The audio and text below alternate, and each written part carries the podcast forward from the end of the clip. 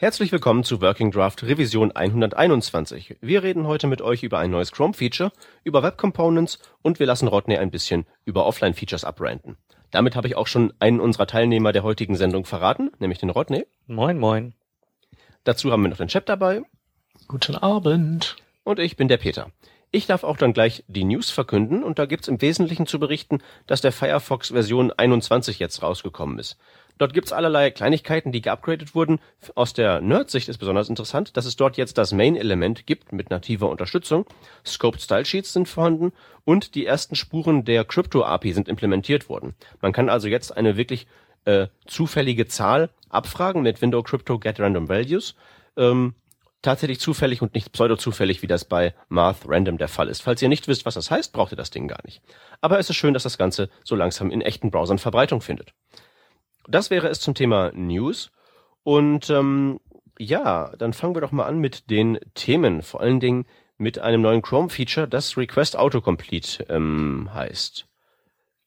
Ja, klingt ja erstmal äh, unspektakulär. Autocomplete habe ich ja im Formular. Wozu brauche ich denn irgendwie eine Request-Funktion im JavaScript? Ja, vielleicht, weil du bestimmte Daten anfragen willst. Zum Beispiel? ach, wie wär's denn so mit äh, dieses Feld, befülle mir bitte mit deinem Namen, deiner Telefonnummer und deiner E-Mail-Adresse. Äh. Und zwar so. Hörst du den Rodney auch nicht mehr? Nö. Er ist gerade weg. Wieso? Ich bin noch da. sowas von. Hallo. Ich habe gerade auf die Räuspertaste gedrückt bei mir und ich dachte, ich habe ich, ich Ah, jetzt ist er da. Gemacht. Da ist er, da ist er wieder. Ah, gut. Ich bin da. Sehr gut. Äh, ja. Genau. Äh, naja, im, im Wesentlichen machen das Browser zwar heute schon, aber die machen das auf Basis von äh, Feldnamen. Also wenn dein Input-Element äh, bla bla heißt und du speicherst da irgendwas rein, dann merkt sich der Browser halt, hey, unter bla bla ist dieser String da abgespeichert worden. Das ist ein bisschen äh, doof. Mit dieser Request Autocomplete API kann ich einem Feld unabhängig von seinem Namen, von seinem Name Attribute, äh, ja doch, Name Attribute, ein äh, weiteres Attribut geben, nämlich das Autocomplete-Attribut und dort ganz spezifische äh, Daten anfordern. Da kann ich zum Beispiel die Kontaktinformationen abfragen, wie Name, Telefon, E-Mail-Adresse. Ich kann sowas wie die äh, Shipping Address, also die postalische Anschrift, an die Waren versendet werden sollen, abfragen. Das Ganze auch mit einer Billing Address, weil nicht jeder lässt sich den Kram dorthin schicken, wo er auch die Rechnung hinhaben möchte. Und dann natürlich äh, die Kreditkarteninformation, die Payment Information. So, da kann jetzt also eine Web-App schlichtweg sagen, bitte gib mir diese Information. Und der Benutzer also füllt sie in das Feld ein. Ja, genau, also genau, genau. Wenn okay. wenn der Browser das kennt, dann dann füll, füll sie da ein, macht das aber bitte nicht automatisch, sondern äh, der Benutzer fragt, äh, Quatsch, der Browser fragt den Benutzer, ob er diese Felder jetzt abfüllen darf. So. Damit nicht im Hintergrund irgendwelche Daten abgesnifft werden, also in irgendwelchen versteckten Feldern beispielsweise. Mhm. Mhm. Okay. Ja, wenn ich mir so die Spezifikationen angucke, scheint das ja so ziemlich ähm, für den Fall, den du schon genannt hast, gedacht zu sein, nämlich halt für äh, Rechnungen. Also Kreditkarten kann man da angeben und ähm, Lieferadressen und halt eben genau das. Und sonst nichts. Naja, also es ist primär, also nicht nur primär, es ist tatsächlich gedacht, um diesen ganzen äh, E-Commerce-Kram für den Benutzer zu vereinfachen. Ähm, es ist auch nicht durch Benutzer erweiterbar oder durch Developer erweiterbar. Also du kannst jetzt nicht äh, einfach neue Felder definieren, die der Browser dann ebenfalls mit abspeichert und äh, wieder anforderbar macht, sondern der, der Standard dieses Request Autocomplete gibt alle bekannten Felder vor. Was ein bisschen, ein bisschen schade ist, weil da, da wird ja auch so ein bisschen dann die, die, ja, die, die Kreativität auch ein bisschen gebremst. Da gibt's ja durchaus auch ähm, Use Cases, auch im E-Commerce-Bereich, wo ich mir zum Beispiel vorstellen könnte, dass irgendwie dessen Datum von Interesse sein könnte. Also der Browser könnte ja zum Beispiel lernen, dass ich äh, jeden Freitag immer den gleichen Flug ähm, nach Zürich nehme. Da bringt dir ein Datum schon mal gar nichts. Ähm, naja, wenn der Browser weiß, was, was jetzt das Datum ist und ich gehe dann wieder drauf wie jede Woche, um da am Montag die Rückreise für den Freitag zu buchen. Naja, das ist ein bisschen arg äh, hexenwerkisch. Das könnte. Das ist ja, ist, ist ja, ist ja nur der, der, das erste, was ich mir ausdenke. Aber okay, hier nächster Fall. Ich fahre immer mit der Bahn und ich will, dass ich will dann, dass da immer automatisch angehakt ist. Äh, eine Reservierung ja oder ähm, Bahncard ja oder identifizieren mit Führerschein oder was immer die da auch anbieten. Na ja, gut, das sind äh, Daten, die die Web-App durchaus in im Local Storage ablegen könnte oder auf dem Server. Okay, das wäre denkbar. Äh, was diese persönlichen Daten angeht, wo mir jetzt ehrlich gesagt noch der, der Geburtstag fehlt, wo du das Datum gerade erwähntest. Mir fehlt das Geburtstag, mhm. denn bei German Wings muss ich grundsätzlich meinen Geburtstag angeben, wenn ich ein Ticket buche. Das nervt. Da speichern die auch nicht. Muss ich jedes Mal neu eingeben. Die Schweine. Wie auch immer. Könnte sich ähm, ja geändert haben. Genau, richtig. äh, Nee, Punkt ist, alle diese Daten, die hier angefordert werden können, sind äh, personenbezogene Daten. Und zwar äh, im, im, zumindest mal im Fall der Kreditkarte äh, Hochvertrauens äh, bla bla Daten. Das heißt, ich will nicht, dass die irgendwer mitkriegt, außer die Webseite, bei der mhm. ich gerade was buche damit die das in einer unsicheren Datenbank speichern können, die von irgendwem gehackt wird und, und dann sind meine Kartendaten irgendwo im Internet. Genau. Aus diesem Grund darf äh, laut deutschem Gesetz auch nicht jeder einfach mal so äh, Kreditkartendaten speichern. Ne? Also deswegen würde auch oder deswegen tut dies ein Unternehmen wie Germanwings nicht. Also sie dürfen meine Daten schlichtweg Doch, nicht speichern. Doch, die dürfen die schon speichern, aber dann müssen sie sich jedes Mal PCI Richtig, äh, das zertifizieren ist, lassen jedes genau. Jahr. Äh, da gibt's dann also, gewisse. Können die schon, wenn die lustig sind. Ja, also aber jetzt das will ja keiner. Jetzt, jetzt, jetzt müsst ihr mal kurz, jetzt müsst ihr mal kurz für, für, für Leute wie mich mal kurz erklären, was PCI-Zertifizierung äh, denn so beinhaltet. Äh, die beinhaltet auf jeden Fall auch Einsicht in den Quelltext der der äh, Anwendung, die die speichert. Ja, das also geht das ja nun mal gar nicht. Da kommt dann Mastercard und Visa, ich weiß gar nicht, die kommen wahrscheinlich zusammen äh, in Personalunion vorbei. Also die verlangen das. Und äh, die möchten dann sehen, was du intern mit den Daten machst. Und äh, dann bekommst du deine Zertifizierung und die wird halt jedes Jahr, muss die erneuert werden. Ähm, genau. Okay. Und da das halt keiner will und vor allem willst du ähm, willst du auch nicht verantwortlich dafür sein, dass irgendwie Hacker eine Schwachstelle bei dir auf der Seite ausnutzen, um die ganzen Kreditkartendaten daraus zu rippen, inklusive CVC-Code und was weiß ich. Deswegen ist es immer so, dass wenn du so ein, oder meistens so, dass wenn du einen Zahlungsanbieter anbindest und der eben Kreditkarten äh, oder du eine Kreditkartenzahlung durchführst, dass äh, entweder die Eingaben dann schon bei dem externen Anbieter gemacht werden, was aber ein bisschen doof ist, weil dann hast du halt, die können halt gut irgendwie Sicherheit und Payment Gateways bauen, aber die können halt überhaupt gar nicht HTML bauen. Dementsprechend hast du dann so ein Krüppelteil, ähm, dass du nicht schön stylen kannst oder so. Und das mhm. je nachdem dann auch, hatte ich auch schon äh, so viele ähm, HTML-Fehler hatte, dass wenn du das stylen wolltest, war es halt in verschiedenen Browsern unterschiedlich, weil die halt mal äh, so ähm, Tags geschlossen haben, die halt nicht geschlossen wurden, ein anderer hat's halt nicht gemacht und deswegen war halt quasi das DOM jedes Mal anders. Ähm, und die Alternative ist halt, äh, dass du quasi mit äh, kleinseitigen ähm, Skriptsprachen dann ähm, vielleicht sowas machst wie eine Plausibilitätsüberprüfung und ähm, du bekommst dann, wenn, wenn jetzt zum Beispiel die Kreditkartendaten vom Zahlungsanbieter per JavaScript API als gültig ähm, ähm, abgesegnet sind, dann bekommst du so eine Art, ähm, ja, so ein, so ein Handle zurück, ein eindeutiges für diese Kreditkarte und das kannst du dann speichern und weiter benutzen. Und dieser, der Zahlungsanbieter hat dann bei sich in der Datenbank eben diese Verknüpfung aus diesem Handle und den echten Kreditkartendaten und im, bei späteren Zahlungsprozessen oder beim bei diesem Zahlungsprozess in späteren Schritten sagst du dann nur noch, okay, und jetzt äh, buch von dem User mit dem Handle jetzt mal äh, 100 Euro ab. Ähm, Nochmal zur Verdeutlichung, wie du das beschrieben hast. Ist das so oder sollte es so sein und keiner macht es? Ähm, also es, ich, ich glaube, es macht jeder so, denn äh, bist du sicher? Weil ich, ich denke, normalerweise sollte auch jeder ähm, Passwörter in ähm, gehashter Form speichern und trotzdem ähm, jede zweite Seite, wo ich mich anmelden soll, gibt mir eine Maximallänge vor, was halt eben frei hm. übersetzt so viel heißt wie wir speichern deinen Scheiß im Klartext. Deine Sicherheit ist uns hm. egal. Und wenn die schon äh, sowas machen, warum ja. sollte ich dann denen nicht, warum sollte ich dann glauben, dass die nicht auch mit meinen Kreditkartendaten äh, ja. so umgehen? Sie es gar nicht ich glaube Du, äh. du, kriegst keinen Zugriff auf äh, die Schnittstellen von Visa, von Mastercard, ohne so ein Audit gemacht zu haben.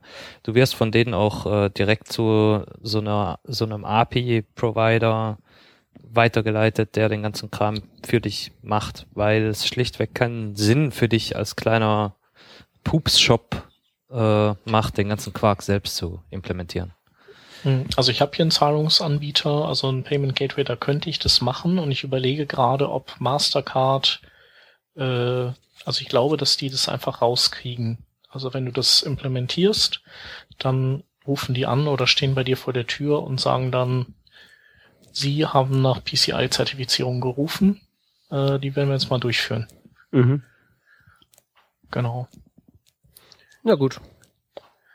Aber bei solchen äh, Läden sollte man sich halt wegen des Passworts allein schon nicht anmelden, also ganz einfach. Genau, also hier sehe ich gerade, ich habe mal gerade diese Seite geöffnet, da gibt's äh, zwölf Anforderungen. Äh, du brauchst eine Firewall, äh, du musst Kennwörter ändern ständig, ähm, ja, du musst die gespeicherten Kreditkartendaten schützen, verschlüsselt übertragen, äh, Virenschutzprogramme einsetzen im Unternehmen. Ähm, ja, Datenzugriffe generell einschränken. Also ist schon ziemlich viel. Und wenn die das, die das alles eben überprüfen wollen jedes Jahr, dann macht das echt keinen Spaß. Ja, glaube ich wohl. Naja, also insofern ist das mit, diesem, mit dieser Payment-Geschichte sicherlich gut, alleine schon, weil man halt da die kritischen Daten noch weiter, ähm, ja. Ja, ja. sozusagen vereinheitlicht ist. Jein. Äh, alles, was dieses Ding macht, ist ja mir als Benutzer äh, erlauben, diese Daten einmal irgendwo zu erfassen und der Web-App dann erlauben, diese Daten abzufragen. Das heißt, ich als Benutzer muss den Kram nicht jedes Mal neu eintragen, nicht ein, neu eingeben. Und im Gegensatz zur bereits bestehenden Autocomplete-Lösung, die in den Browsern heutzutage so implementiert ist, halt auf eine verlässliche Art und Weise. Ja, das, was du aktuell hast, kannst du ja knicken. Richtig. Also Chrome macht, Chrome macht dir das Formular zwar voll, aber der schreibt halt eben in jedes zweite Feld das Falsche rein. Ja, weil die Leute natürlich ihre Inputfelder inkonsistent benennen oder eben auch der eine macht halt Straße und Hausnummer in ein Extrafeld, der andere nicht und ähm, ja, da kann das auch nicht wirklich richtig gut funktionieren. Genau. Stell dir diese, dieses Request Autocomplete als äh, umgekehrte Microdata vor. Es ist einfach strikt vorgegeben, also welche umgekehrt, Daten. Umgekehrt, umgekehrt im Sinne von funktioniert und wird benutzt. Ja, Microdata funktioniert auch und wird benutzt, aber wie auch immer, du definierst, welche Daten du haben willst und du bekommst die und keine anderen. Hm. Nun gut, ähm, hat eigentlich schon außer Chrome irgendwer gesagt, ja, finden wir gut, könnten wir uns vorstellen zu implementieren? Weil zurzeit ist es ja noch eine reine äh, Idee, glaube ich, auch nur, oder gibt's das auch schon in implementierter Form? Mm, ich meine, das wäre implementiert. Baked into future versions of Chrome, oder? Ah, nee, going to be. Nee, gut. Nee, dann ist es noch nicht integriert. ja. Äh, warte mal, ich schau mal die haben doch jetzt bei Chromium, haben die doch jetzt auch sowas wie, ähm, wie ist denn das, Chromium Status Board, wo auch bei so einzelnen APIs steht, quasi in Intention of, also der, quasi der, der mit so einem so einem Ablauf, dass äh, man erstmal sagt, so ich will Folgendes implementieren. Und dann wird das halt debattiert und wenn die anderen sagen, ja, das ist irgendwie sinnvoll, dann, dann kann man, kann, kann man das erstmal hinter einem Flag in den Chromium einbauen und dann geht's eben daran, andere Browserhersteller mit ins Boot zu holen und wenn die mit dabei sind, ähm, dann kann man dann irgendwann dieses Feature auch shippen. Das heißt also, dann kommt dieses Flag weg. Ähm, und ich denke mal, dass die jetzt gerade bei der beim, bei der ähm, Intent of Implementation sind. Und mal sehen, wer dann später mit dabei ist. Also es geht ja auch darum, eben mit so einer Erstimplementierung hinter einem Flag auszuprobieren, ähm, wie ist das jetzt in der Praxis? Also ist das irgendwie brauchbar oder ist es vielleicht aus irgendwelchen Gründen in der Praxis dann, dann doch eine Totgeburt? Und ja, das herauszufinden, darum geht's jetzt, denke ich, erstmal. Okay, gut. Sollen sie ausprobieren. Ich bin dafür. Mhm. Ja, ich finde es auch gut. Und ich habe gelernt, äh, ich weiß nicht, ob das, das weißt du vielleicht, ähm, aber es, man kann, äh, oder in dem Dokument, wo beschrieben ist, wie das hier funktioniert, da, da steht drin, dass man auf das ein gesamtes Formular auch ein Hidden-Attribut setzen kann. Das ist auch neu, oder? Mm, das ist neu im Sinne von, dass das in HTML5 ähm, so also neu ist im Sinne von, das wurde ausgedehnt. Also ein Hidden-Attribut für, ich glaube, Formulare und ähnliches gab es schon länger. Mhm. Aber das ist eins von diesen Dingern, die einfach auf ähm, sozusagen jetzt ausgedehnt wurden auf ähm, alles Mögliche. Das ist, das ist ja das gleiche, die gleiche Geschichte mit ähm, Class zum Beispiel. Class war ja früher auch beispielsweise auf dem HTML-Element nicht erlaubt, aber das ging da halt ähm, und war halt hat halt jeder gemacht und mit Hidden ist es halt so ähnlich. Das ist im Prinzip bloß eine ähm, so das übliche, die die Trampelpfade asphaltieren geht schon, also machen wir es zum Standard. Mhm. Okay, cool, wusste ich nicht. Okay, dann da haben wir auch schon, ähm, schon eine sehr schöne Überleitung gemacht in Richtung HTML5 und andere neue Features. Ja. Und zwar sind wir äh, diese Woche ähm, mal wieder über die äh, über das Thema Web Components gestolpert. Ähm, die äh, ähm, Mozilla-Leute haben in ihrem Blog einen Artikel ähm, über Web Components und ihren Web Components Polyfill namens Xtag ähm, geschrieben und wie man den eben nutzen kann. Und dann äh, parallel dazu hat äh, Google auf der, ich glaube, nee, die haben das schon vorher ähm, ähm, veröffentlicht, aber auf der I.O. war es halt ein Thema. Ähm, die haben ein Framework, das Polymer heißt, ähm, das äh, unter anderem sich äh, ähm, an Web Components bedient. Und ja. Wir sollten vielleicht nochmal ganz kurz erwähnen, was das eigentlich soll mit Web Components. Ähm, also Web Components sind äh, was ziemlich, also sind eine, eine sehr wichtige Veränderung, die, die jetzt kommen wird. Äh, und die ermöglichen es einem, ähm, Teile der Seite zu modularisieren. Das heißt also, du hast halt nicht mehr einen HTML-Baum oder DOM-Baum, in dem alles drin ist. Du kannst stattdessen eben einzelne in sich abgeschlossene Module äh, extrahieren und in eine Web Component auslagern. Und die, eine Web Component ist sowas wie ein kleiner Mini-DOM, der ähm, der zwar, also der quasi sowas hat wie außen verspielte Fensterscheiben, der kann von innen rausgucken, aber von außen sieht es eben nicht aus wie ein, wie ein Minidom, sondern einfach wie ein einzelnes Element. Also man kann nicht, also nicht ohne weiteres reinschauen. Und äh, was das eben möglich macht, ist, dass man zum einen eben noch leichter modular arbeiten kann, zum anderen ähm, ähm, kann man damit die ganzen Probleme überwinden, die man halt hat, wenn man äh, Widgets oder sowas baut, dass die, dass so Style Sheets von außen eben immer da reinfuschen und äh, und und die möglicherweise zerschießen oder man Namensraumkonflikte kriegt und so weiter. Ähm, Chat, Zweifels, ja. Das, was du gerade erklärt hast, ist der sogenannte Shadow DOM, was wiederum ein Teil der Web Components ist, wenn ich hier mal wieder ein bisschen genau. klugscheißen darf. Ja, aber die Style, äh, Scope Style Sheets sind ja zum Beispiel äh, nicht Shadow DOM, sind aber auch Teil der Web Components. Ja, aber du hast gerade eben den Shadow DOM als Web Components verkauft. Ich wollte dich da nur mal kurz wieder äh, richtig setzen. Weitermachen. Ja. Ähm, genau, und also im Prinzip sind das äh, sind das kleine Mini-HTML-Dokumente, die, die in sich gekapselt und äh, geschützt sind vor dem, was außen so ist. Und ähm, was eben auch geht, äh, das ist, sind sogenannte HTML-Imports. Das heißt also, dass man diese Web Components nicht unbedingt in JavaScript ähm, ähm, definiert, sondern man die auch äh, so wie äh, PHP Includes oder ähm, Server-Side Includes eben von, von außen äh, importieren kann.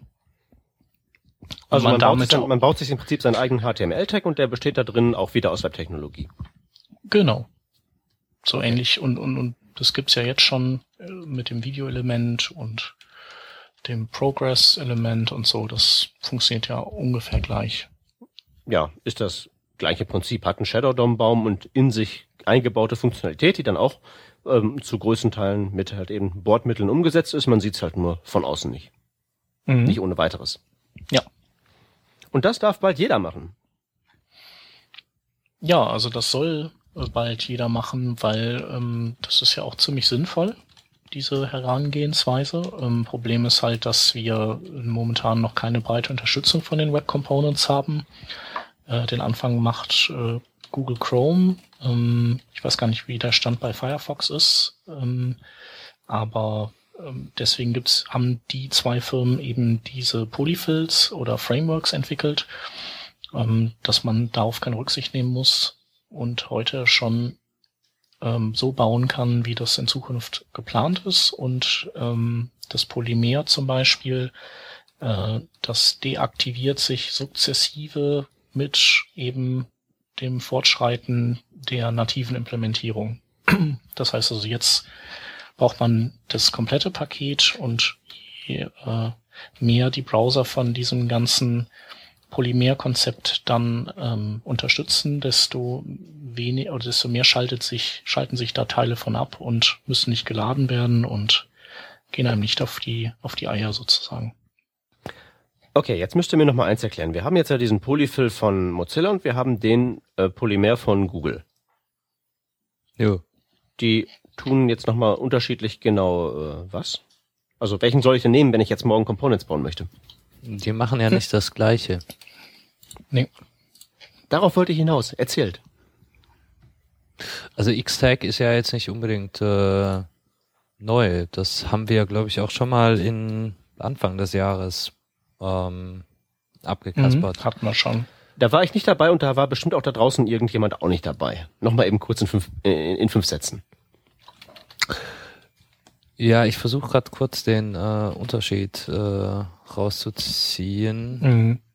Also Xtex ist eigentlich nur das Polyfill für äh, für die rein ähm, oder für für Shadow DOM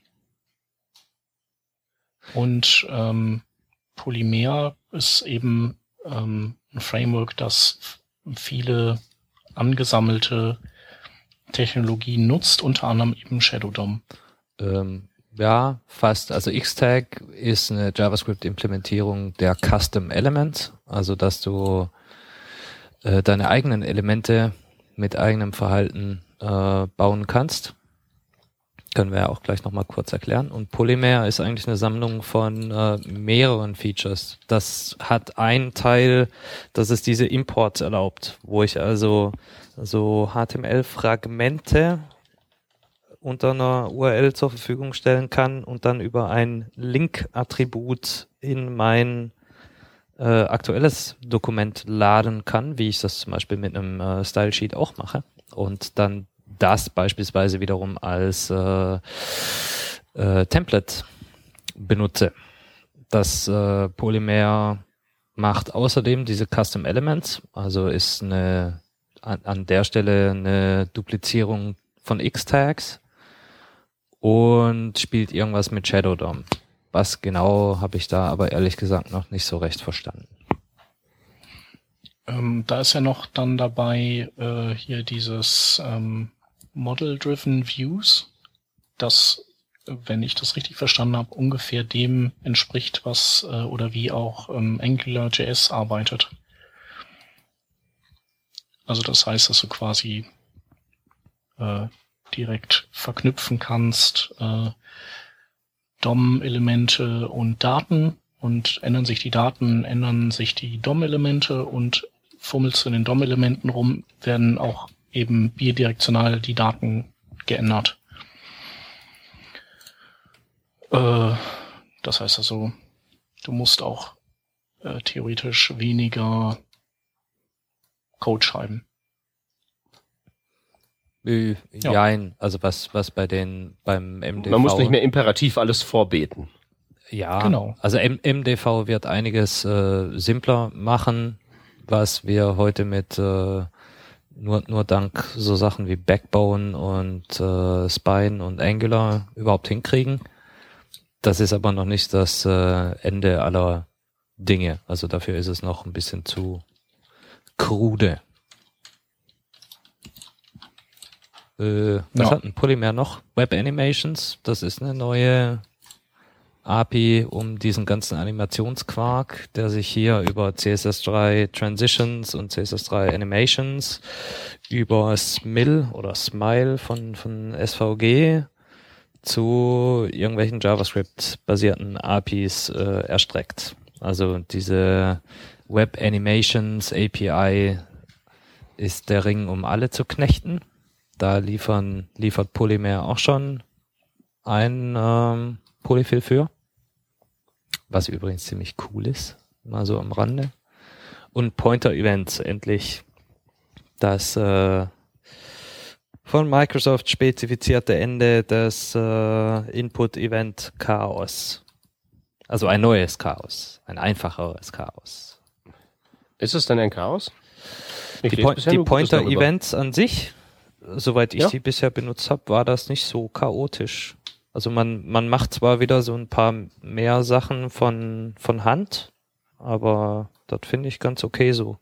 Es ist halt kein Magic komisch Zeugs im Hintergrund. Da, da werden nicht irgendwelche Kaskaden von, von Events gefeuert. Also sowas wie ein Klick oder so gibt's halt nicht. Mhm.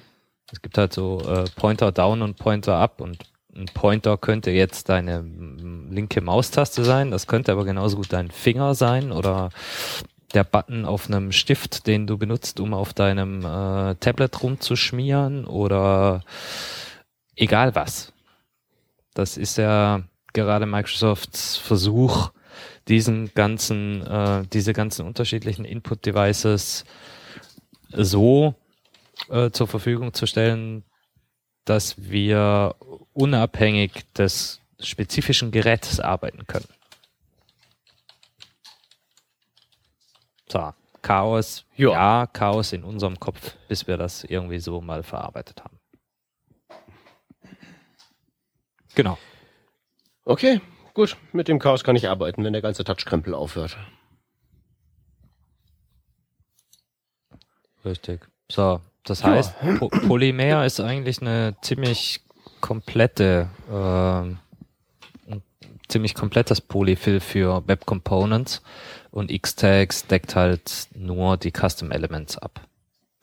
Das heißt, dem fehlt das Shadow DOM, dem fehlt das HTML Templating, das ist wiederum, geht in diese MDV Richtung. Oder das ist dasselbe, wie auch immer. Und die HTML Imports kann äh, Xtag auch nicht. Sprich, dieses ähm, Fragmente per Link nachladen. Mhm. Ähm, was ich mich jetzt frage, wie weit ist es eigentlich gediehen mit der Stabilität der Spezifikation und den ähm, tatsächlichen Implementierungen? Gibt es da schon was? Äh, abseits dieser Polyfills? Mhm, so in Browsern so eingebaut. Ich glaube nicht. Okay, ist also alles noch, nie, noch nicht so stabil insgesamt. Ich sehe auch gerade diese Animations API, da gibt's ja im Moment noch nicht mal irgendwie einen richtigen Working Draft. Das ist ja alles noch sehr, sehr. Nee, nee, also alles viel, noch sehr, sehr viele neu. dieser Dinge sind einfach nur, äh, ey, es wäre cool, wenn wir das so und so machen könnten. Können wir da mal in der Richtung diskutieren? Ah, komm, wir schreiben uns unsere Notizen auf. Ach, das ist ja schon fast eine Spezifikation. Ach, dann lass uns doch mal einen Polyfill für bauen, um auszuprobieren, ob das, was wir uns da zusammen spezifiziert haben, auch funktioniert. Genau. Also wieder mehr was für unsere Enkel, die das dann benutzen können und nicht jetzt für uns. Ach, ich glaube nicht, dass das so lange dauern wird, aber äh, es wird ja, ich meine ja nicht, ich meine, damit, wenn, wenn du halt eben so ein Widget ähm, verbreiten willst, muss es halt eben auch dann tunlichst überall einigermaßen funktionieren. Ne? Und was so alte Browser angeht, also ich habe ja ähm, mich jüngst ein bisschen mit so den, dem einen oder anderen Mobile-Browser rumschlagen dürfen. Das ist äh, da, da ist die Zukunft auch noch nicht so richtig angekommen. Ach komm, hör bloß auf, sonst kommt mir hier wieder der Android Stock Browser auf. Säuerlich gestoßen. Ja, der, der, der, den finde ich noch einigermaßen unschlimm, weil der halt einfach nur gewisse Sachen nicht kann, aber der ist halt nicht völlig unberechenbar, so wie der Mobile Safari. da habe ich äh, eigentlich äh, gegensätzliche Erfahrungen gemacht. Aber ist, ist gut. Ist, ist nicht heutiges Thema. Nee, nee, und ich, wir sind uns ja einfach darüber einig, dass die ganze, dass diese ganze Klasse von Browsern einfach nur ähm, Ausgeburt Satans ist. Und wer jetzt da der Schlimmste ist, ist halt auch egal. Ist ja kein Contest. Richtig? Ach, weiß ich nicht, ob die da nicht doch vielleicht einen Contest laufen lassen. Ich glaube, Samsung führt mit der Verkrüppelung von, von allem. Ja, ist denn der, ist denn der Android-Browser auf Samsung-Geräten schlimmer als normal? Also ich weiß das nicht. Ich habe hier nur Samsung-Zeug rumliegen. Ich wollte gerade sagen, ich habe auch nur Ich meine, der, der ist schlimm, der geht Naja, gar nicht, aber ich meine, nicht. sind die anderen denn weniger Nexus schlimm? 7, das ist nicht von Samsung. Ansonsten ist hier alles Samsung. Hm. Ja. Ja, weißt, wir sollten, wir sollten jetzt nicht darüber reden. Sonst fangen wir am Ende wieder mit dem IE6-Vergleich an und dann sind wir ganz schnell bei Hitler. Lass uns über was anderes reden. Okay, was schlägst du vor? Äh, lass uns. Ähm, ich habe hier etwas in der Themenliste stehen, das behandelt ähm, das Herausfinden des Online-Offline-Status von ähm, Web-Apps. Möchte Ach. man ja gegebenenfalls wissen, weil man dann äh, nach draußen eine Nachricht schicken kann an den Server oder eben nicht, weil der, ähm, ja, ähm, formulieren wir es mal so, weil man offline ist. ja, aber wieso will ich dann wissen, ob ich online bin oder nicht? Kannst du mir das mal irgendwie erklären? Internet funktioniert doch so, ich klicke einen Link an und, und dann komme ich da entweder hin oder ich komme da nicht hin. Und wenn ich da hingekommen bin, dann kann ich den nächsten Link anklicken und dann komme ich da hin oder ich komme da nicht hin. Das ist doch alles Ja. total stateless. Äh, ja, ja, ja, ja. Es sei denn, wir bauen irgendwie eine mächtige kleinseitige App. Nicht vergessen, der ganze HTML5-Zirkus soll ja den nativen Apps einheizen. Wenn ich mir allerdings jetzt so vorstelle, ich gehe an den Ost Osnabrücker Hauptbahnhof und steige da in einen der zahlreichen Intercities, die da abfahren, dann ist es halt so, dass rund um Osnabrück drumherum so viel nix ist, dass man halt eben, bis man entweder äh, in ähm, Bremen oder in Köln oder äh, in Berlin angekommen ist, halt im Prinzip kein Netz hat. Und das geht halt nicht. Und deswegen braucht man eigentlich Offline-Apps. Und ähm, da gibt's ja auch die passenden Features im Browser für. Da gibt's ja das Online- und Offline-Event. Das feuert, sobald der Browser ähm, sich online oder offline wähnt. Und es gibt auch einen Status im Navigator-Objekt, das den man abfragen kann. Mhm. Stopp. Stop right there. Kannst Wieso? du mir die, sind da, sagen? die, stehen in den Ja, Spezifikationen. ja, ja, ja, ja, ja, doch. ja, ja, nein, ist, ist richtig. Es ist spezifiziert und es funktioniert. Äh, kannst du mir sagen, in welchem Browser es funktioniert? Ähm, es kommt auf die Browser-Betriebssystem-Kombination an, glaube ich. Also es, es gibt zwei Browser, in denen das funktioniert. Das Betriebssystem Jetzt- jetzt- äh, kommt, kommt später. Ähm, grundsätzlich, also ich meine mir ziemlich sicher gewesen zu sein, es ist lange her, dass ich mich damit befasst habe, bevor ich das ad acta gelegt habe, aber ich meine, im Firefox ging's. Nein, Ähm, damals ging's. nein. Okay. Das Ja, Online- her, und Offline-Event, wie ja, genau. spezifiziert von äh, WhatWG respektive W3C? Nee, nee, nee, nee, nee, nicht, nicht so wie spezifiziert. Nee, pass auf, du musst ja bedenken. Mo Moment, ähm, nein, nein. Spezifikation sagt, die, Moment, Moment, Moment. Die Spezifikationen schreiben ja vor, dass das ganze Ding feuert auf, ich glaube, dem Window-Objekt, richtig? Ja. Der Firefox war, glaube ich, der Browser, bei dem das Ding auf dem Body-Element gefeuert hat. Nein, das war der Internet Explorer. Ah, Mist. Nee, dann war der Firefox der, wo es auf beiden gefeuert hat. Äh, ich, muss, ich muss einschränkend sagen, das ist echt lange her. Das, da hatte der noch eine das, 3 vorne Version. Ja, ja, ja, aber das, das ist total uninteressant. Das ist gar nicht, gar nicht das Problem.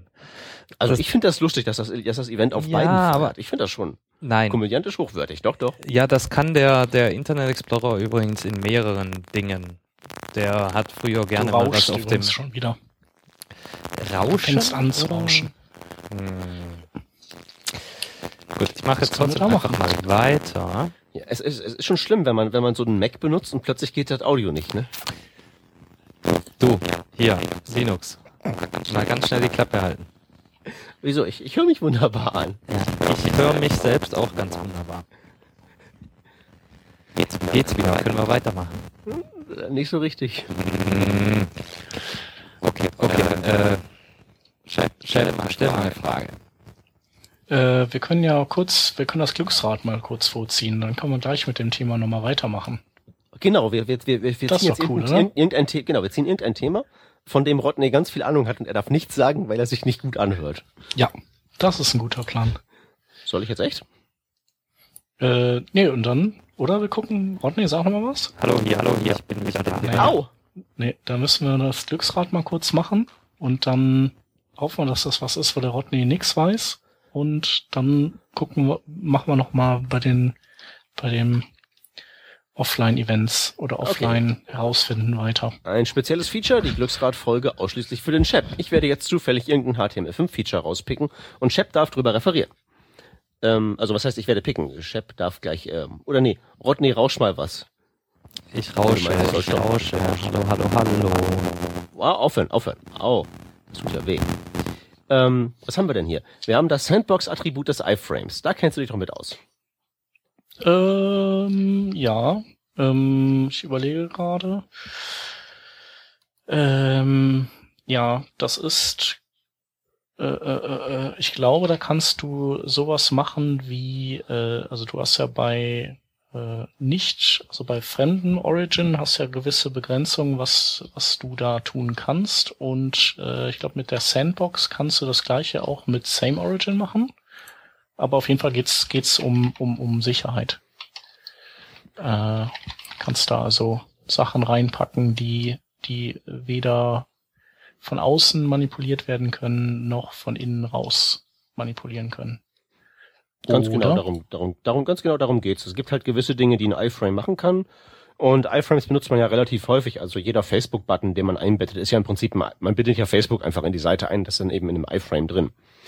Ähm, und was halt Facebook theoretisch machen könnte, wäre einfach ähm, sämtliche, ähm, ja, zum Beispiel einfach von der Seite wegnavigieren.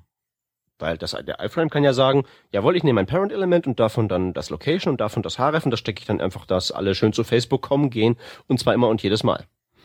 Und damit halt solcherlei Dinge eben nicht mehr möglich sind, kann man halt zum Beispiel ähm, im Sandbox-Attribut ähm, angeben, dass das nicht möglich sein soll oder dass halt eben auch Dinge wie Pop-ups nicht möglich sein sollen ähm, und solche Dinge. Ich sehe auch, man kann das Ausführen von Skripten und Plugins, äh, also das ist quasi unterbunden, außer man man sagt dann wiederum im Sandbox-Attribut Allow Scripts oder sowas.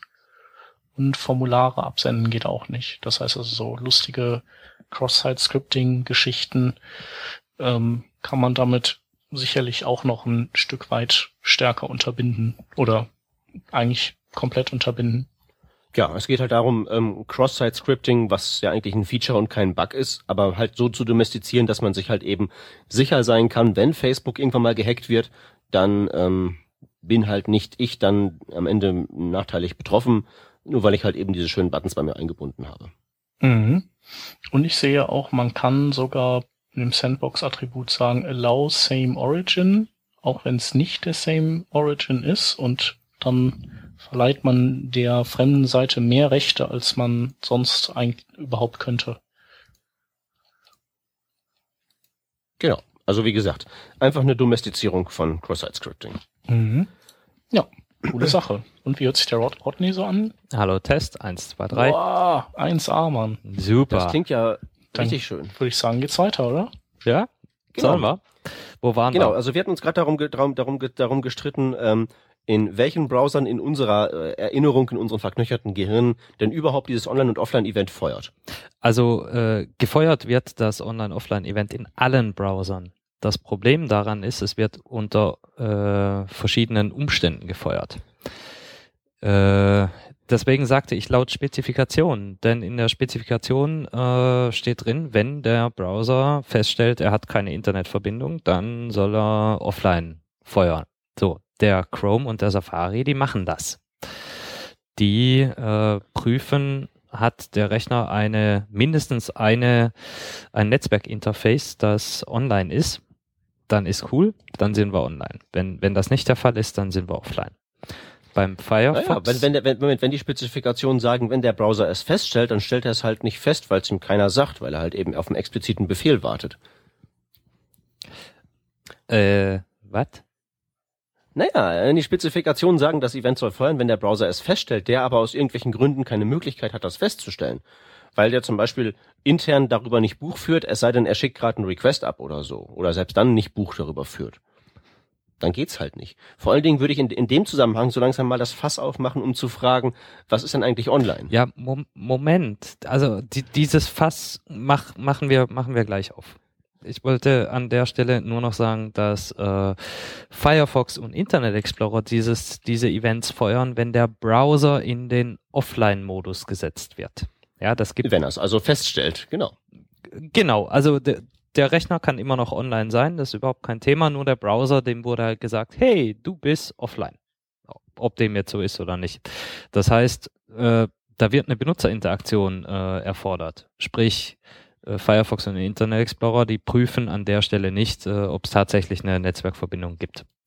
So, zu deinem, bist du online oder nicht? Äh, gibt's nicht so wirklich viel Schönes zu sagen, denn nur weil ich eine aktive Netzwerkverbindung habe, heißt das nicht, dass ich online bin. Ah, und selbst wenn, dann ist halt der Server abgestürzt. Richtig. Ich könnte nämlich eine Verbindung mit dem Router haben und der Router ist offline. Äh, oder ich bin theoretisch online, aber kann den, äh, die Gegenstelle, also den Server nicht erreichen. Das sind alles äh, so Dinge, die entscheiden halt darüber, ob ich mit einer Seite, mit einer Seite online bin oder nicht. Darum geht's ja. Äh, so, dieses Event kannst du in die Tonne kloppen.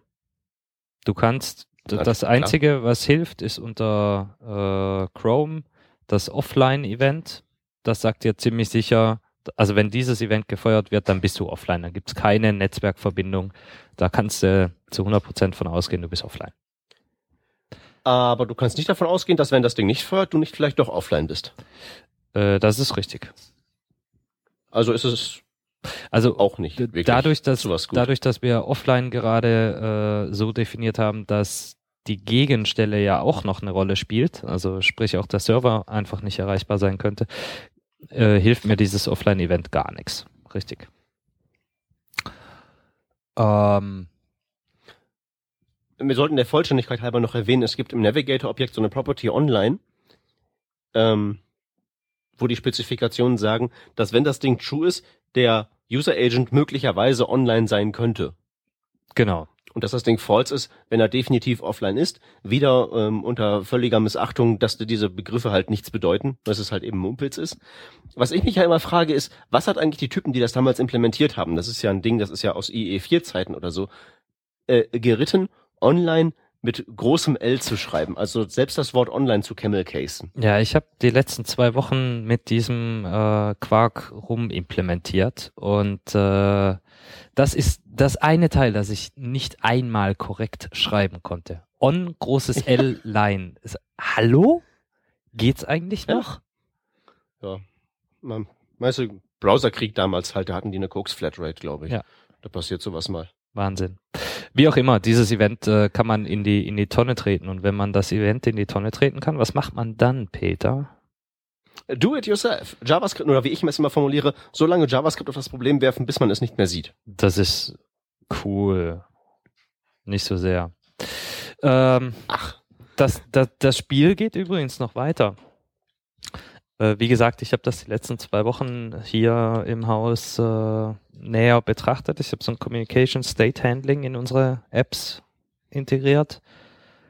Und ähm, wir haben Websockets. Das heißt, wir sind ständig mit dem, mit dem Server verbunden und kriegen Events über die Websockets rüber gepusht. Äh, jetzt sagte ich mir, ja, ist ja, ist ja super, wenn so eine Websocket zusammenbricht, dann kann ich doch das ausnutzen, um äh, davon auszugehen, ich bin offline gegangen. Also offline im Sinne von nicht mehr mit meinem Server verbunden. Das ist ja das, was ich als, als App wissen will. Habe ich eine Verbindung zu meinem Server oder nicht? Peter, kannst du dir vorstellen, was da passiert ist? Erzähl's mir. Gar nichts. Weil ich äh, habe einen Firefox auf einem Mac OS. Da ist gar nichts passiert. Also wirklich gar nichts. Äh, wenn du, du kannst die Verbindung, eine WebSocket-Verbindung äh, aufbauen und dann ziehst du mal das WLAN. Es passiert nichts. Da wird kein, kein Error-Event oder Close-Event auf der Socket äh, getriggert. Nichts. Kommst du aber wieder online, also schaltest das WLAN wieder ein, dann merkt der Firefox, ey, oh, oh, oh, Entschuldigung, vor, vor fünf Minuten ist übrigens mein Socket zusammengebrochen. Ich werf dir mal ein Event. aber erst, wenn er wieder online kommt. Ne? Äh, fairerweise muss man sagen, das passiert nur äh, unter OS X, ne? Unter, unter Windows ist das nicht der Fall. Da kriegst du das Event okay. sofort.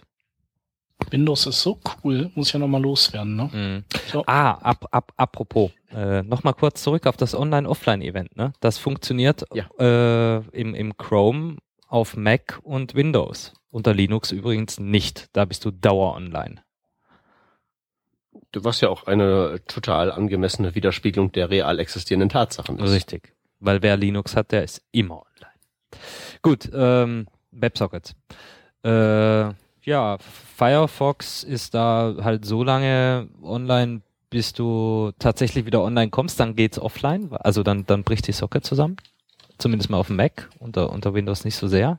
Unter Linux nur so teilweise, weil du kannst so zehn was heißt was heißt nicht so sehr und was heißt teilweise? Ja, du kannst du kannst ja einfach mal zehn Sekunden offline sein.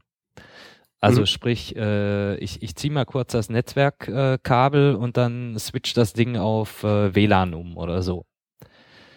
Äh, bis er mal 10 Sekunden weg. Dann baut der Firefox äh, die Verbindung wieder auf. Also tut so, als wäre nichts passiert. Kriegt auch alle Events, die in den 10 Sekunden äh, theoretisch hätten ankommen sollen, zugeschickt. Weil die werden ja irgendwo gebuffert. Ist ja TCP-IP. Mhm. Bis aber mal eine längere Zeit weg so, sagen wir mal, 30 Sekunden und da sind ein paar Events gekommen, ja, dann bricht das Teil zusammen. Allerdings natürlich erst, wenn du wieder online kommst, ist schon klar. Ne? Äh, Chrome sieht das grundsätzlich anders, der bricht immer, immer gleich zusammen, der, außer unter äh, Mac. Da bricht eigentlich nur direkt zusammen der Safari. Sprich, den, den, okay. den Windows-Browsern am ähnlichsten auf dem Mac ist der Safari. Und äh, das, das Spiel zieht sich da halt so weiter. Der, der Firefox, äh, generell alle Browser sind von System zu System unterschiedlich. Und da spreche ich nicht von Mac zu Linux zu Windows, sondern von Windows XP zu Windows 7. Da haben wir das Spiel nämlich genauso. Hm. Irgendwann brechen diese Websockets zusammen, aber es ist so überhaupt nicht klar, wann. Ähm, ist denn in den Spezifikationen ähm, vorgeschrieben, wie sie zusammenbrechen? Also ist da möglicherweise langfristig Besserung in Sicht, weil alle ihre, ihre Implementierung angleichen? Ja, ich gestehe, ich habe die Spezifikation nicht gelesen. Ich habe einfach nur getestet, was die Realität so hergibt. Mhm, also ich meinte jetzt auch nicht notwendigerweise das Protokoll, ich meinte jetzt so die, die API, aber wenn ich mich recht entsinne. Die API, also die, die W3C-Geschichte gibt in der Situation gar nichts vor und verweist einfach nur auf das WebSocket-Protokoll. Und das Websocket-Protokoll habe ich nur überflogen. Hm. Ja. Genau. Ja. Ja, so ist das. Also, äh, der, wie, wie dieser Kollege hier schreibt, auf Twitter heißt er if and else, wie heißt er denn richtig? Jim, Jim Coat, äh, in seinem Artikel, das einzige, was, was du machen kannst, ist äh, ein Keep Alive, also ein Heartbeat mit einem, unter einem Heartbeat versteht man einen Request an den Server absenden. Und das alle paar Sekunden. Wenn dieser Request durchgeht, dann bist du wohl ganz offensichtlich online. Geht der Request nicht durch, dann hast du ein Problem. Du weißt noch nicht unbedingt welches, aber du bist zumindest mal nicht online. Ja. So, da kannst du jetzt äh, viele, viele verschiedene Wege gehen. Das einfachste ist ein XML HTTP Request, also Ajax. Genau. Peter hatte mir damals noch äh, Server-Send Events vorgeschlagen. Ja, richtig, das gibt's ja auch. Also das Problem bei so einem Ajax-Request ist halt, den kann man mehr oder minder nur in einem festen Intervall machen. Und da macht er halt so viel. Die Frage ist halt, dass man nicht weiß, ob das vielleicht nicht irgendwie Schwachsinn ist, weil gerade der Nutzer im, in der Edge-Hölle festhängt und da geht, dauert es eh eine Minute, bis dann eine Antwort zurückkommt ähm, oder sowas in der Richtung. Und deswegen gibt's theoretisch die Server-Send-Events, die eine in den Browser eingebaute Abstraktion von solchen Ajax-Requests sind und wo der Browser die Möglichkeit hat, äh, selbst zu regeln, wie oft diese abgeschickt werden. Man sagt also nur, Browser, da ist mein Endziel, äh, geh da mal hin und frag das ab in einer Frequenz, die dir sinnvoll erscheint. Das ist es im Wesentlichen. Aber wenn du schon ähm, mir den Ball so auflegst, Rodney, habe ich den Verdacht, dass es dir konkret nicht viel geholfen hat, dass ich dir von der ähm, vom Vorhandensein dieser API berichtet habe. Nee, nein, hat's nicht. Also okay. Punkt eins: der Server kann äh, auch beeinflussen, in welchem Intervall gepollt wird. Gepollt wird äh, grundsätzlich im 5-Sekunden-Intervall und der Server kann sagen, nö, mach mal alle 20 Sekunden. Das heißt, das ist nicht ganz so, dass der Browser entscheidet, wann da was wie wo ist. Und schon gar nicht so, dass er das aufgrund irgendwelcher Netzwerkverbindungsgeschwindigkeiten äh, entscheiden würde. Also das ist Wunschdenken an der Stelle. Okay, so sollte es eigentlich sein. Ja. Ähm, ich habe das nicht einsetzen können, weil unser Backend, unser Webserver, ähm, dieses Protokoll nicht spricht. Und äh, bei diesem Protokoll meine ich diesen äh, HTTP Content Type Header nicht senden kann, weil mehr gehört da nicht dazu. Unter der Haube ist das ein normaler GET-Request, der einfach einen bestimmten äh, Content-Type zurückkriegt. Ähm, ja, konnte ich nicht bei uns auf die Box kriegen. Ging nicht. Was ich, ja, ist ja Enterprise Java. Das, das, das richtig, XML genau, ist dann, genau, dann genau. ist das auch nichts. Ah. Was ich aber, ich fand das eh doof, weil wir haben ein Problem mit HTTP. Das ist, äh, das hat einen gewissen Overhead bei uns. Zudem ist bei uns auch alles verschlüsselt und ich arbeite hier mit einem Webserver auf einer, auf einer Kiste, die äh, deutlich weniger Leistung als mein iPhone hat. Ja, das ist hier so ein Embedded System. Das heißt, wir wollen da natürlich auch äh, so viele Ressourcen sparen, wie auch immer nur möglich. Mhm. Und die Websocket, die habe ich ja sowieso schon offen. Aber ich, ich kann halt nur clientseitig nicht rausfinden, ob die zusammengebrochen ist oder nicht. Was ich aber durchaus machen kann, ist dem Server sagen, hey, schick mir mal alle fünf Sekunden ein kleines Event, ein kleines Datenpaket.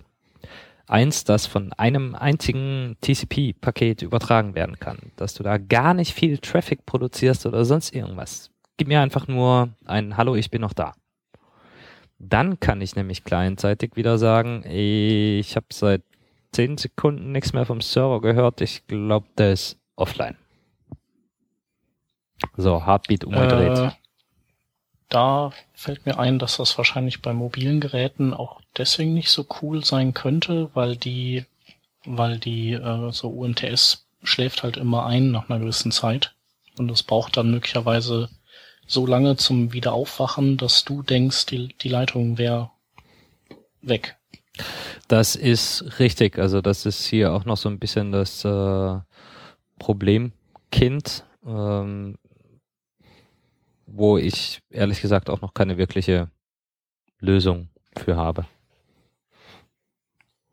Ja, ich, ich finde schon schade, ähm, dass du jetzt auch noch mit den Mobilgeräten, also hast du da auch irgendwie eine Ahnung, wie das bei denen aussieht mit Online- oder Offline-Events? Äh, ich habe getestet auf dem iPhone, auf dem iPad, da kriege ich die Events. Ich habe es getestet auf dem Surface, da kriege ich das Event natürlich nicht, weil ist ja der IE10. Ich habe es getestet auf dem Chrome, was waren das, 23 oder irgendwas, äh, für Android oder auf Android 4.2.2. Da habe ich es auch bekommen. Und im Stock-Browser, im Android-Stock-Browser auf Android 4.03 äh, habe ich es gar nicht erst probiert, weil der mein WebSocket-Protokoll nicht spricht. Natürlich nicht. Nö. Der kriegt Long Polling.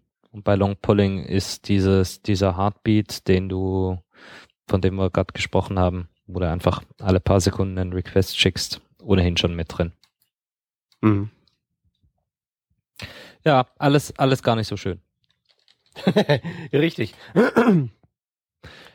ja, aber na gut, das Problem ist halt eben, wenn man genauer drüber nachdenkt, auch ein bisschen weniger trivial, als man jetzt so meint. So online und offline ist halt eben im Kontext der jeweiligen App eine etwas schwierigere Frage. Naja. Insofern wundert mich jetzt, dass die Lösung, zu der du letztendlich gekommen bist, jetzt nicht so wahnsinnig viel. Ich wüsste nicht, wie es sonst funktionieren soll.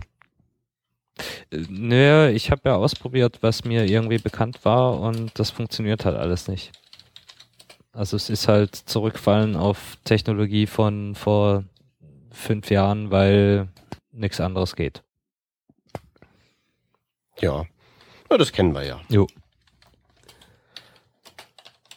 Okay, so und das heißt, der Artikel, den wir jetzt da ähm, verlinken, ähm, ist der denn dann jetzt so ähm, gut aus deiner Erfahrung, die du jetzt da im Schützengraben gesammelt hast? Ist das, was der gute Mann da schreibt, so alles äh, tipptopp, auch die Implementierung, weil das ist ja teilweise doch schon eine relativ stattliche Anzahl an JavaScript-Zeugs. Ja, also der Artikel besteht aus zwei Teilen aktuell. Der dritte kommt noch.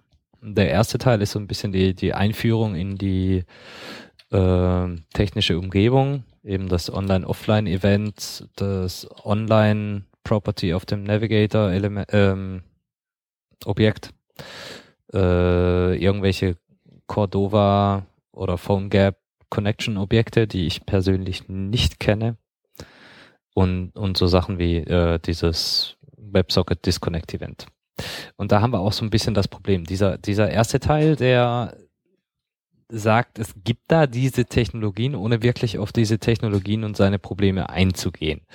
Äh, ich habe gerade erklärt, was das Problem mit den Websockets ist, dass, dass diese Events eben nicht ankommen. Auf sowas wird da nicht eingegangen. Zum einen, zum anderen, es wird noch nicht mal mit Websockets gearbeitet, sondern mit äh, so einer Verpackungsbibliothek wie Socket.io. Joa, super. Naja, die ist eigentlich nicht so nicht so richtig schlecht, weil die zum Beispiel so die Möglichkeit für Multiplexing direkt eingebaut ähm, bietet, dass du halt eben sagen kannst, WebSockets, ja, Verbindung da zu meinem Endpunkt und auf dem Kanal kommen nur die Heartbeats rein und auf dem kommen nur die Daten rein. Und der macht halt eben auch diesen ganzen Longpolling, Fallback und so automatisch. Ist ganz komfortabel, wenn man ähm, denn auf dem Server Node.js hat. Und was war nochmal diese Technologie, die du hattest? Ah, irgendwas mit J, irgendwas mit J. Ich glaube ja, ist doch JavaScript, so ist doch, ist doch genau. richtig. Nein, äh, das ist irgendwie so eine hausgebackte, hausgebackene äh, WebSocket-Implementierung aus, ich darf nicht sagen, woher. Ist ja auch egal. Also wir haben kein Node.js auf, dem, auf der Kiste laufen. Äh, jo, das ist der, der erste Teil. Das, der Technologieüberblick. Äh, Den kann man sich eigentlich fast sparen. Der zweite Teil äh, geht dann in die Thematik äh, State Machine ein oder versucht zu erklären, was eine State Machine ist und wie uns das hilft. Äh, eine State Machine, State, Zustand. Äh, das heißt, dieses, dieses kleine Stück Programmcode, das kennt einen bestimmten Zustand, wie zum Beispiel ich bin online oder ich bin offline. Und die State Machine regelt die Übergänge zwischen diesen Zuständen. Zum Beispiel kennt die State Machine, äh, dass wenn ich online bin, dann kann ich offline gehen. Und wenn ich offline bin, dann kann ich online gehen. Das ist erstmal relativ äh, uninteressant, wenn man nur zwei Zustände hat. Man hat aber ein paar mehr. Denn wenn man offline ist, dann will man ja gucken, ist man schon wieder online. Äh, ich habe das bei mir Probing genannt. Also prüfe, ob die Netzwerkverbindung vielleicht doch wieder da ist. Das habe ich schon drei Zustände.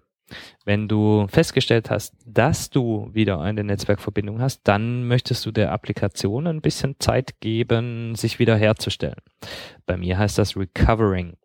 Das heißt, wenn ich weiß, ich bin wieder online, dann sage ich der Applikation, hey, du hast wieder Internet, äh, liebes Backbone, lad dir mal deine Models neu runter. Und wenn das passiert ist, dann gehen wir wieder in den Zustand online über. So, und um, um sicherzustellen, dass da die äh, Zustände richtig von einem zum anderen übergangen werden und du aus dem äh, Online-Zustand nicht in den Probing-Zustand kommst, weil das macht ja überhaupt keinen Sinn, du bist ja schon online. Dafür gibt's diese State Machine, die A prüft, dass dieser Zustandswechsel überhaupt legitim ist und B dann so sinnvolle Sachen macht, wie Events zu emitten, von wegen, hey, ich bin jetzt online, hey, ich prüfe gerade, ob du Internet hast, hey, äh, stell dich mal wieder her. Genau, das ist der zweite Teil. Und das Ganze ist irgendwie so ein bisschen auch ein, äh, ein, ein Verkaufstext für für eine Bibliothek, die der Autor geschrieben hat. Mir fällt gerade der Name nicht ein. Wie heißt die? Ähm, Machina.js. Genau. Ein Riesenwust, ein Riesending. Ich, ich weiß gar nicht, wofür der da so viel JavaScript draufgeworfen hat. Bei mir waren das, ich glaube, 170 Zeilen für das gesamte State Management. Die Bibliothek, die ist deutlich größer ja, äh, wie auch immer. Wer von State Machine keine Ahnung hat, ja mal in den Artikel reingucken. Und dann gut drüber nachdenken. Nicht einfach nur nachmachen. Okay, also mit Vorsicht genießen. Ja, schon so ein bisschen. Okay. Hm. Gehen wir jetzt offline? Ähm, weiß ich nicht, wir könnten vorher noch ein paar Links verlesen. Ähm, das wäre vielleicht ganz sinnvoll. Okay, dann wechseln wir mal den Zustand in Links. Ja. Ja. Der erste Link, den... Ihr, ihr, ihr, ihr triggert bei mir einen Callback, wenn ich dran bin, ne? Machen wir. Äh, der erste Link ist, ähm, ist eine kleine ähm, Anwendung, die heißt Pre-Pros und die ist sowas wie CodeKit nur für Windows ähm, also kompiliert CoffeeScript, Hummel, Less, äh, was weiß ich, SAS, glaube ich auch, Markdown und so weiter. Äh, nächster Link ist äh, genau ist eine Seite, die die praktische SAS Migins zusammengetragen hat. Ähm, ja, da könnte vielleicht das ein oder andere dabei sein, was euch gefällt. Dann wird der Peter dran. Äh, genau, Callback. Ähm, CodeBlock.js ist ein kleines Skript, das Codebeispiele, die ihr in euren Artikeln verwendet, highlightet und die darüber hinaus in einen bearbeitbaren Editor verwandelt und darüber hinaus auch direkt die Möglichkeit bietet, diese Schnipsel dann auszuführen. Das ist also in etwa so, als wenn man von ähm, anderen Parteien, also JS Fiddle und Konsorten, was einbettet. Nur eben ist es in diesem Fall self-hosted. Das heißt, wenn äh, irgendwo, ein, irgendwo anderswo ein Dienst zumacht oder von Yahoo gekauft wird, braucht ihr euch keine Sorgen zu machen, weil euer Schnipsel immer noch euer eigener ist. Darüber hinaus kann ich noch empfehlen, eine kleine Anleitung zum Styling von Google Maps. Was die wenigsten wissen, ist, dass man da wirklich jede einzelne Farbe für jedes einzelne Element umdrehen kann. Und wenn man das möchte, ist das gar nicht mal so schwer. Dieser Artikel erklärt, wie es geht. Jo, äh, reguläre Ausdrücke, Regular Expressions sind äh, ein Hilfsmittel, das eigentlich jeder Entwickler können sollte, denn es kann den Alltag doch ungemein vereinfachen, wenn man die Basics verstanden hat. Und äh, hier gibt's einen Artikel von Cody Lindley, der uns das gesamte Regular Expression, Expression Spektrum in JavaScript näher bringt. So schön mit äh, Fiddles und, und Zeugs. Mal reingucken. Und der letzte Link für heute ist äh, einer zu einem äh, weiteren Podcast über ähm, Webentwicklung. Der ist nicht so nerdig, dafür geht's, also wird da einfach, ähm, wird, wird generell einfach äh, signiert und diskutiert über ähm, Dinge, die mit Web äh, worken oder dem Web zu tun haben. Äh, das Ding heißt Vier Diskussionen und mit dabei ist der Andreas Danz und äh, der Marc Thiele. Ähm, und der Marcel Böttcher, den man vielleicht von der Technikwürze her kennt. Und dann kommt halt immer noch ein vierter Gast dazu, so dass eben vier Diskussionen auch äh, vom Namen her oder Sinn macht. Oder einigermaßen Sinn macht. Zumindest vier Diskutanten. Ja, und das war's dann für diese Woche. Und wir hören uns dann nächste Woche wieder. Das machen wir. Bis dann. Tschüss. Tschüss. tschüss.